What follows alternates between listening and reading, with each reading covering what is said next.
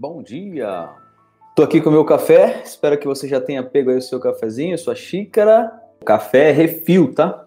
À vontade. Assim como a graça de Deus.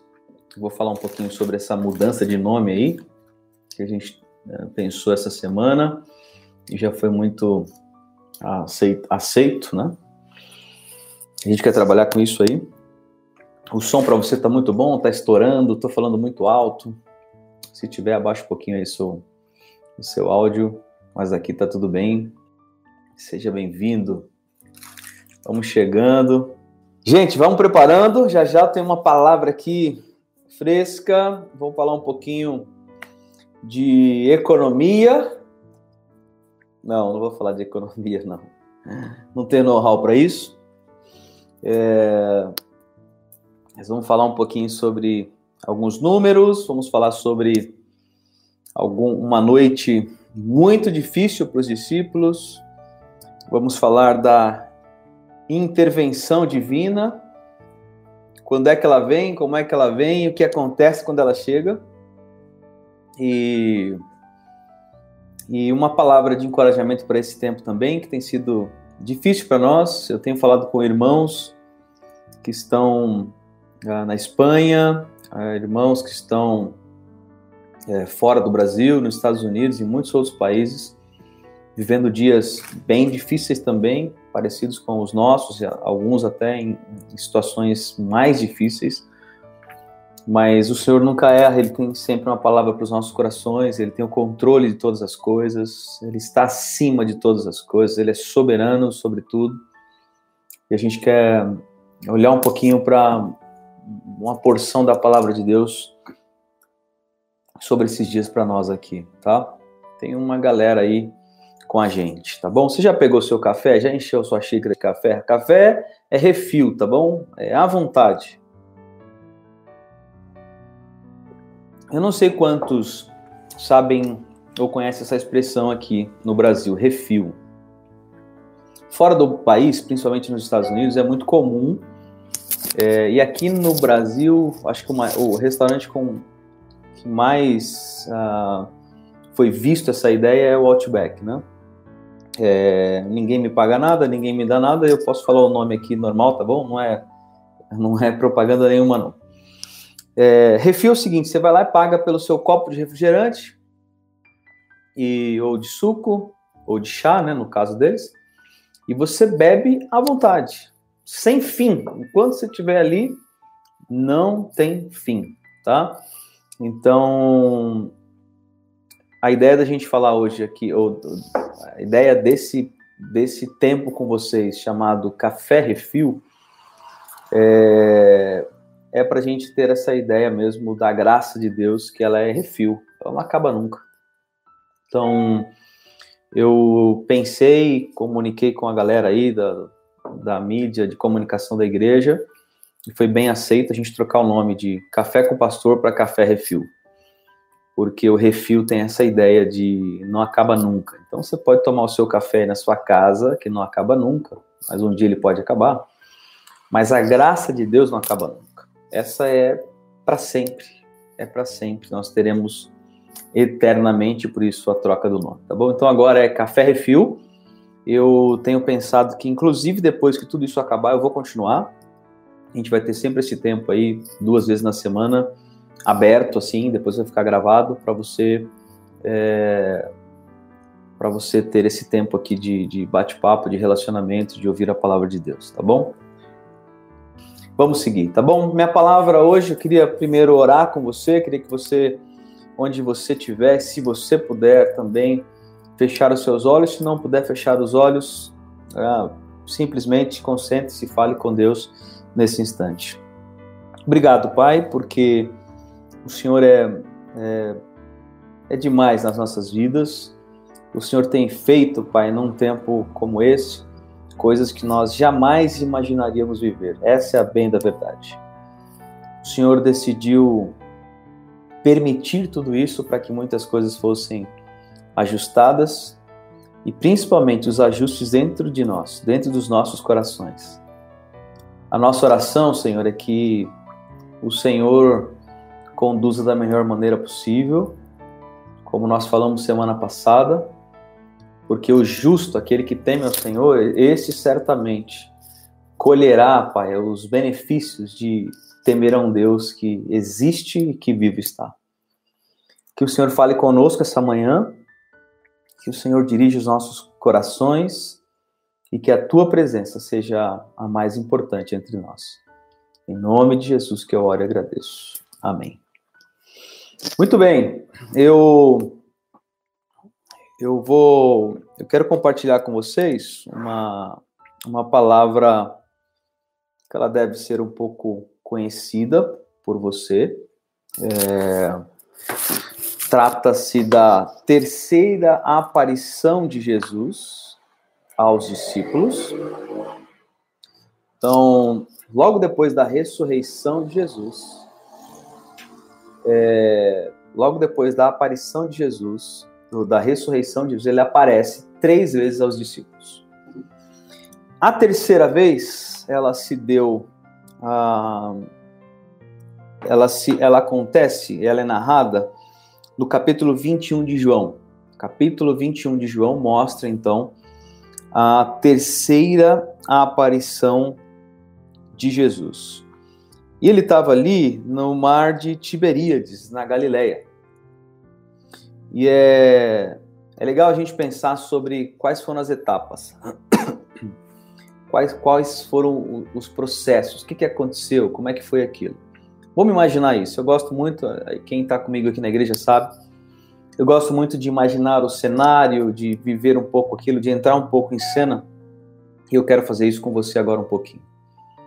Ah, por exemplo, nós estamos falando de um Jesus que acabou de ressuscitar, que ainda tinha marcas, né? Que ele foi, ele teve o seu corpo desfigurado, ele, ele sofreu na sua pele, na sua carne, e ele aparece ali para os discípulos pela terceira vez, que uma delas foi dentro da sala fechada, onde João também narra portas e janelas trancadas, e ele aparece. Uh, agora ele aparece na beira do mar, na beira do mar. E, e a Bíblia diz que foi uma noite difícil, uma noite de fracasso. Não pegaram nada, uh, não pegaram peixe, muito parecido com a primeira vez que ele aparece a Pedro, quando ele chama Pedro para ser discípulo dele. E ele aparece de novo e Pedro está envolvido nesse mesmo episódio, um episódio aparentemente de fracasso, né, ou teórica, ou literalmente, aos olhos humanos, fracasso, porque não pegaram peixe, não conseguiram nada. E de repente, quando eles estavam ali pertinho da margem, ou na margem, ah, chega um homem, possivelmente enrolado, encapuzado, porque nós estamos falando de uma época é, bem próxima dessa que a gente está vivendo agora, finalzinho de março para meados de abril, um tempo em que é muito frio na Palestina, ele devia estar tá, é, com a sua roupa pra, adequada para isso. E aquele homem chega e a primeira palavra daquele homem é, é vocês têm alguma coisa para eu comer? Será que vocês teriam alguma coisa em que eu, eu pudesse comer? E, e a resposta para ele foi: não temos. Agora imagina você se você soubesse que era Jesus. Imagina que Jesus fosse na sua casa e você ao olhar pelo seu olho mágico, você, opa, Jesus, Jesus na minha casa. E ao abrir a porta, ele falasse assim: oh, bom dia, tudo bem? tudo bem. Mas uh, você tem alguma coisa para eu comer? Tô com fome. Imagina se a sua resposta fosse: é, Não tenho, não. eu não tenho, não, Jesus. Será que a gente diria mesmo que não, não, não tem? Será mesmo que a gente não daria um jeito? A gente, é, será, bateria no vizinho, pedir, pediria no iFood, no, no Uber Eats, a gente daria um jeito. Era Jesus que estava batendo na minha porta querendo alguma coisa para comer. Mas aqui não tinha esses recursos todos. E o maior dos recursos, eles não reconheceram que era Jesus. E aí falaram, foram muito francos ao dizer: não, nós ah, não temos. E aí, gente, o homem, presta atenção, o homem que pede alguma coisa para comer, ele dá uma sugestão de onde tem comida. Interessante isso aí, né? Olha só o que diz o verso 6 do capítulo 21 de João. E ele lhes disse, Jesus dizendo: Lançai a rede à, dire... à direita do barco e achareis. Então lançaram a rede e não conseguiram puxá-la por causa da grande quantidade de peixes. Para para pensar um pouquinho comigo de novo aqui. O homem que está pedindo alguma coisa para comer, que está com fome. E quando a minha resposta é não, não tenho. Esse homem que está com fome diz para mim, ó, leva o teu barco até, até a, a 200 côvados daqui, 92 metros, e lança a rede do lado direito. E lá vocês vão achar peixe. Fala a verdade, se fosse para você, o que, que, você diria para ele? Será que você não diria assim, ô, ô folgado? Ô folgadão, você chega aqui, pede alguma coisa para comer. Eu estou dizendo para você que não tem. E agora você está me ensinando, tá? Você está dizendo para mim onde é que tem? Vai lá e pega. Será que você diria isso aí? Não. Seja sincero. Será que você não falaria isso? Mas eles, talvez, talvez, tá? Não está escrito aqui, tenham lembrado que esse episódio já havia acontecido. Não, vamos lá então. Ah, 200 côvados, 92 metros da margem. Vamos lá, leva o barco, joga a rede, e o texto é direto, não dá nem muita volta.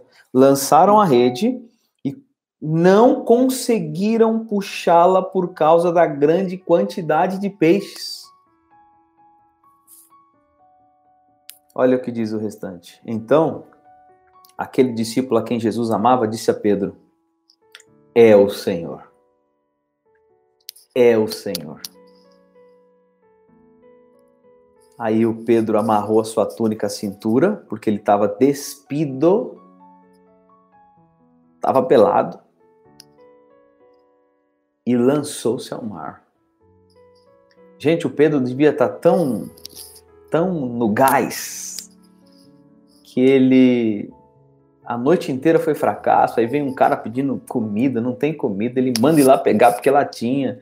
É, sabe aquela coisa assim, ó, já, já tá tudo ruim mesmo. Ah, vou fazer isso aqui, vai que. Tava sem roupa, num frio, essa época é frio. Mas quando o, o, o, o discípulo a quem Jesus amava disse a Pedro: É Ele, é o Senhor o Pedro na hora falou: não, pera um pouquinho, deixa eu amarrar minha roupa aqui, porque eu preciso, quando eu chegar à margem, eu preciso encontrar ele bem. Gente, o Pedro desesperado pula na água gelada, porque ele queria chegar à margem. Ele queria chegar lá logo, porque era Jesus que tinha falado. Mas os outros discípulos vieram no barquinho, arrastando a rede com os peixes, porque estavam a cerca de 200 côvados, 92 metros aproximadamente. E quando eles desembarcam, quando eles chegam ali na, na, na areia, à margem, quando eles chegam ali, eles viram pão, peixe e a brasa para um pouquinho, vamos dar aquela. Vamos entrar naquela parte humana que nós somos e temos e pensar. O cara vem aqui, pede um negócio para comer, eu digo que não tem.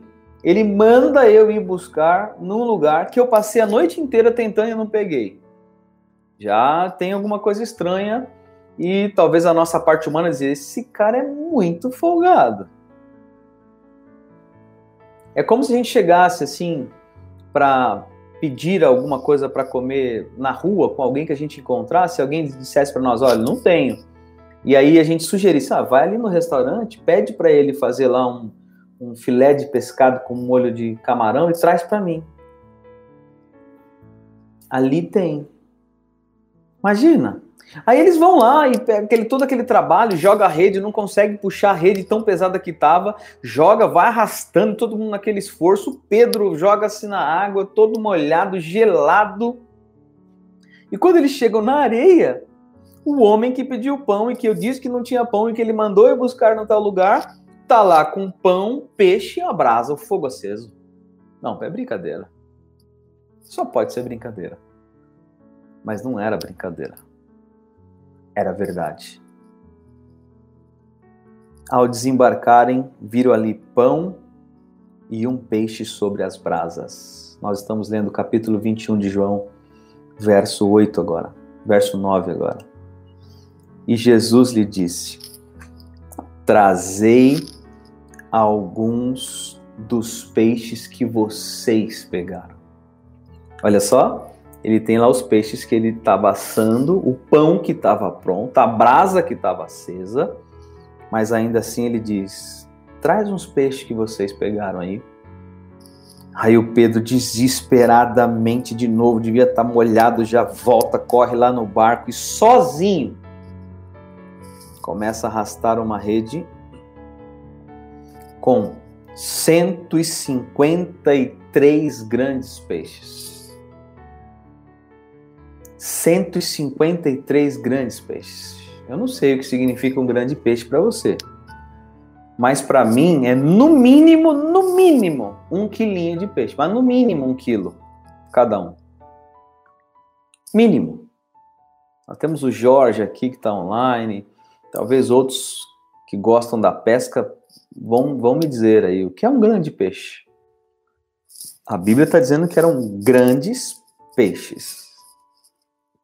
E o Pedro sozinho começa a arrastar aquela rede com 153 grandes peixes.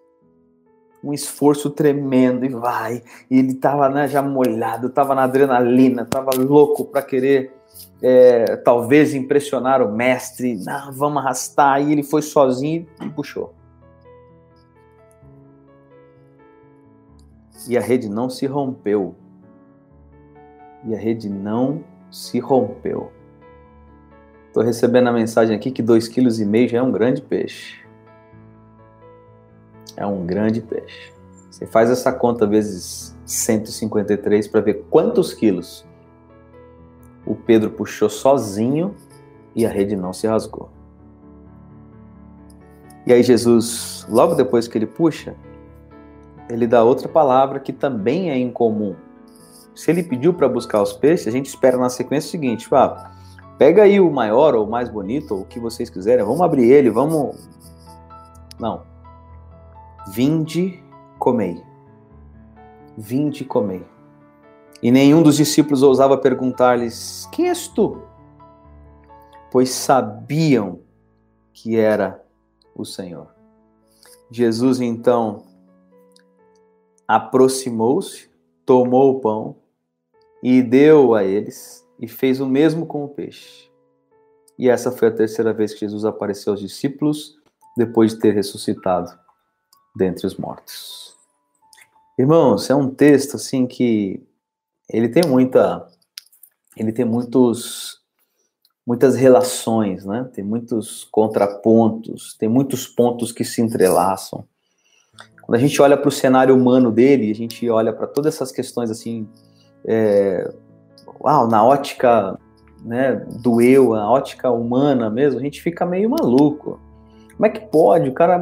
Por que, que a gente fez a gente ir lá e voltar, sendo que ele tinha aqui pães, se ele tinha o poder de, de fazer, de sair de onde não tinha? Por que tudo isso?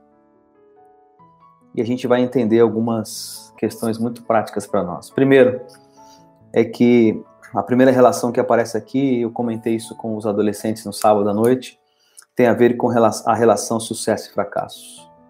O que é sucesso para você e o que é sucesso para Deus, o que é fracasso para você e o que é fracasso para Deus.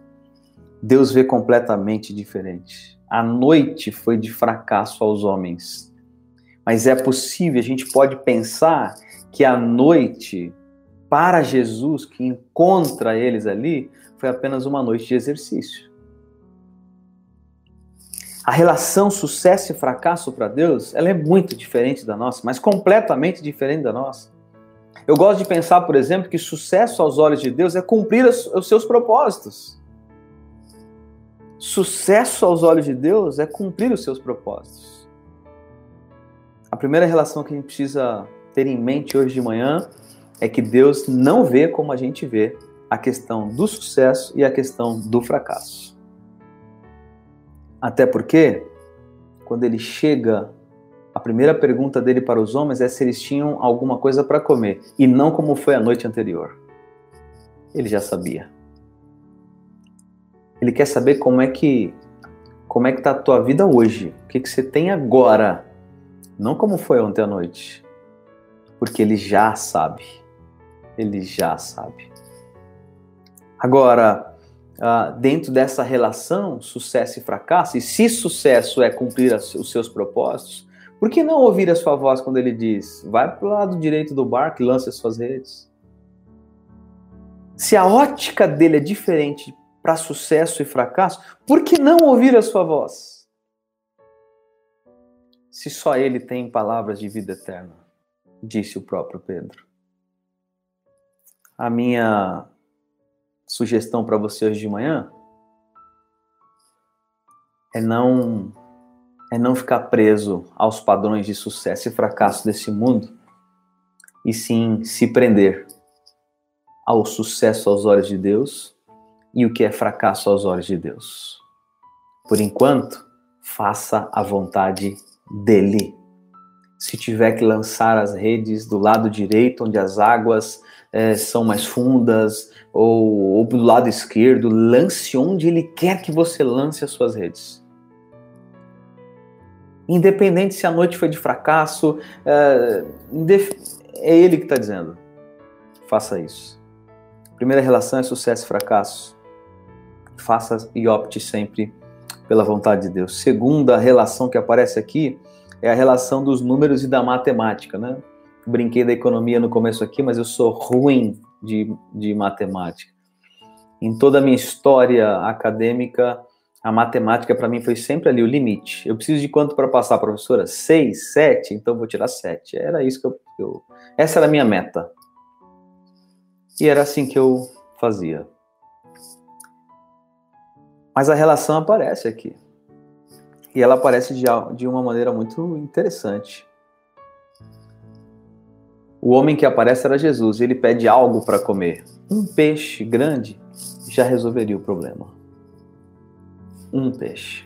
Você já imaginou que se os discípulos, logo que eles pegaram aqueles peixes todos, se eles tivessem se lembrado de, opa, aquele homem que pediu algo para comer foi o mesmo que mandou a gente aqui e nós achamos, vamos logo resolver o problema dele que é a fome, vamos com o peixe na mão, a gente chega mais rápido. Mas eles não lembraram disso não. Eles voltaram com, com os peixes todos. E os números dizem que foram 153 grandes peixes. Eu não sei quanto isso representava para a época e para eles. Talvez fosse algo para que levantassem recursos ou que mudaria a vida econômica deles por algum tempo, mas o texto é enfático ao dizer 153 grandes peixes o que me faz crer que números, números, para Deus, não é tanto problema assim. Ele é mestre em mudar todos as, os cenários, em, em embaralhar tudo, em mexer tudo. E aí, quando você acha que é pouco, ele faz daquele pouco muito. Ou quando você acha que é muito, ele faz daquele muito pouco. Ou quando você acha que de do lugar menos expressivo, do lugar que você menos uh, esperava, é, Deus vai e te manda a sua provisão, porque ele, a relação dele em números é, é nula.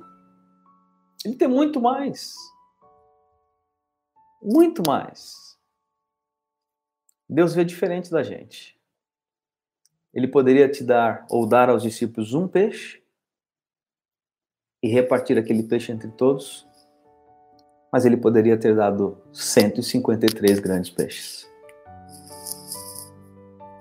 A relação número e a matemática de Deus é bem diferente da nossa. Talvez você esteja quebrando a sua cabeça dentro de casa aí, pensando em números, em matemática e, e fazendo conta e um monte de coisa. E Deus sempre vem e nos surpreende. Essa é a terceira relação para nós, a relação é, ação e reação. A, a, a relação da, da surpresa de Deus.